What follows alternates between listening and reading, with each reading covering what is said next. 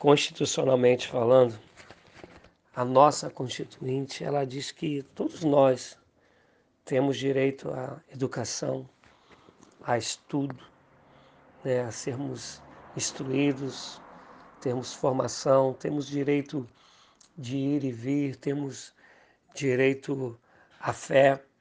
Isto é, há um projeto, há um propósito legal de todo ser humano ser tratado de maneira igual, todo mundo ter direito ao básico ao, da vida, esse básico no sentido de lhe proporcionar vida de verdade, momentos de alegria, momentos de prazer, de sonhar e poder buscar realizar os seus sonhos.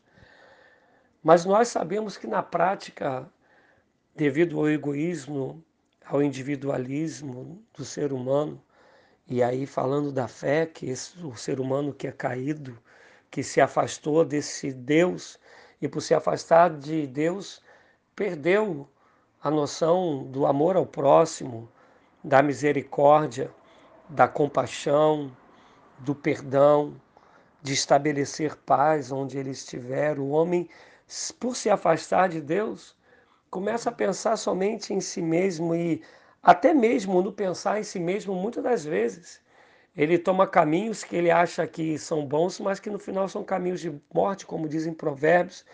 Entra num caminho da destruição, de um apetite sexual desenfreado que causa mais males, mais enfermidades psicossomáticas do que causa vida e geram dependências que acaba se cumprindo o que diz a Bíblia, um abismo chama outro abismo, e a pessoa ela vai entrando da, do ato sexual desenfreado às drogas ilícitas, ou o caminho contrário, das drogas para o, o, o apetite louco em relação à vida sexual. Por quê? Porque essa falta de Deus em nós, essa ausência de Deus em nós, faz com que destruamos uns aos outros e muitas das vezes destruamos a nós mesmos. Passamos a ter sede de poder, fome de poder, de dinheiro, de riquezas. E acabamos destruindo a nós, ao próximo, a natureza, como temos feito, e a pandemia mostra aí como a ausência do homem na natureza, como ela se recria, ela se cuida coisa que não aprendemos, um a cuidar do outro, a cuidar de nós mesmos.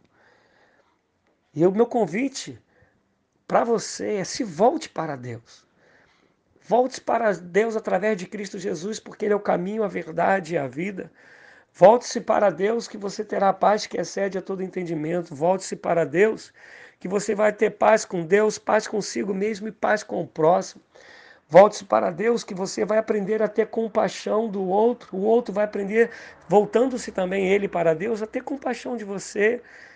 Viveremos no país, no mundo, não de igual, igualdade no sentido de que todos vão ter a mesma quantia de dinheiro, todos vão ter a mesma é, é, educação. Não, mas o básico nós teremos, porque não vamos nos alegrar com a escassez do outro.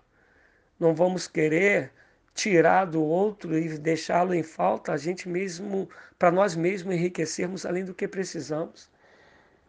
E aí eu quero terminar essa reflexão com a passagem que está em Romanos 12, onde diz que se teu inimigo tiver fome, dá-lhe de comer. Se teu inimigo tiver sede, dá-lhe de beber. Sabe, se fala que temos que fazer isso pelo inimigo, quanto mais pelo amigo, pelo próximo de nós. A Constituinte, creio eu, olha para a Bíblia e pega pelo menos o que ela alcança para dizer que Deus nos ama e ama por igual. E o desejo de Deus é que todos tenham uma vida digna.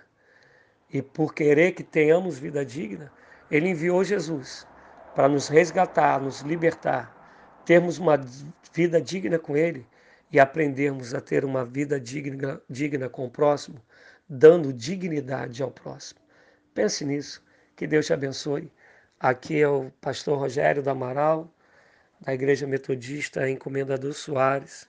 Siga-me no Instagram, no YouTube, meu nome está como Rogério do Amaral, Instagram Rogério 2012, no Face também, Rogério do Amaral. Um abraço, a paz.